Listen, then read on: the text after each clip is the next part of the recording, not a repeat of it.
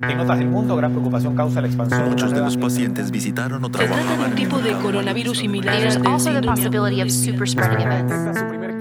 Bienvenidos a Coronavirus, lo que tienes que saber, la versión podcast del newsletter de cada tarde de la tercera, una producción de Crónica Estéreo. Es jueves 23 de abril. Perú extendió la cuarentena hasta el 10 de mayo, justo cuando los contagios suman más de 20.000 y los muertos casi 600.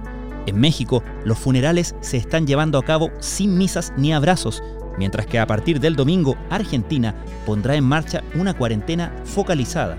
A su vez, Brasil presentará la próxima semana un nuevo plan para relajar las medidas de distanciamiento social, pese a que los casos se acercan a 50.000 y las víctimas fatales a 2.940. La mayoría de los países de América Latina han sido golpeados por el COVID-19, aunque las medidas para responder a la pandemia han sido distintas. Eso sí, la Organización Mundial de la Salud lanzó una advertencia para todos. El peor momento está por venir. En la región hay al menos 106.000 personas infectadas y más de 4.800 muertos. En Chile, en tanto, en Arica y Parinacota, Tarapacá, Atacama y O'Higgins se alcanzó la cifra diaria más alta de casos de coronavirus, mientras que Aysén es la única región que se mantiene en un dígito. A su vez, la región metropolitana tuvo el segundo número más alto de casos nuevos al llegar a 351, a solo 10 del récord que se produjo el 10 de abril pasado. En total, los contagios en el país suman 11.812 y las víctimas fatales 168. Según la información del MinSal, los casos van al alza por tercer día consecutivo. Estas son algunas de las informaciones de la cobertura especial de latercera.com a la crisis del coronavirus. Muchos jardines infantiles han dejado de percibir las mensualidades de los alumnos, obligándolos a suspender a sus trabajadores.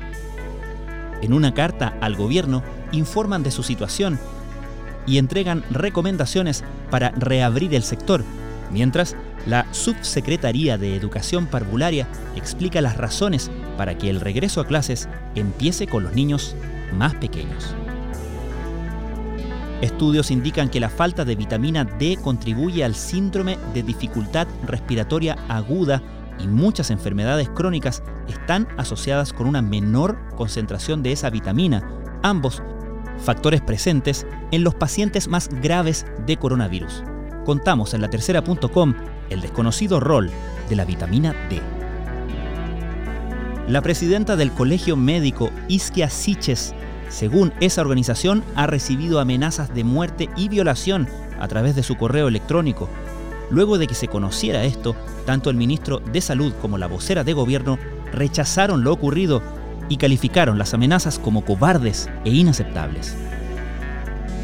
Hablemos de historia y remontémonos a 1931, cuando la crisis económica desbancó a un presidente y llevó una epidemia a Santiago. El impacto de la Gran Depresión fue tal que un informe de la Liga de las Naciones indicó que el país resultó ser el más afectado del mundo. Las relaciones de pareja también han sufrido los efectos de la cuarentena.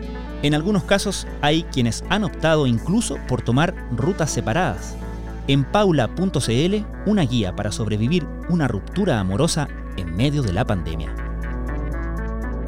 En apenas 20 días, Singapur pasó del éxito al ocaso. El primero de abril de este mes contaba con solo mil casos, pero este miércoles la cifra aumentó a 10.141.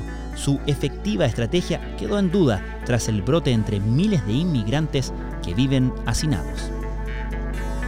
China, el país donde se originó la pandemia, ahora busca usar la crisis para ampliar su influencia global. Según The Economist, Beijing proclama como un triunfo su respuesta a la enfermedad, al tiempo que aprovecha su diplomacia sanitaria para maximizar su poder blando. Según analistas, el régimen de Xi Jinping se vale de la parálisis de Estados Unidos en esta crisis. Sin embargo, relativizan un eventual cambio en el escenario geopolítico. Esto fue Coronavirus, lo que tienes que saber.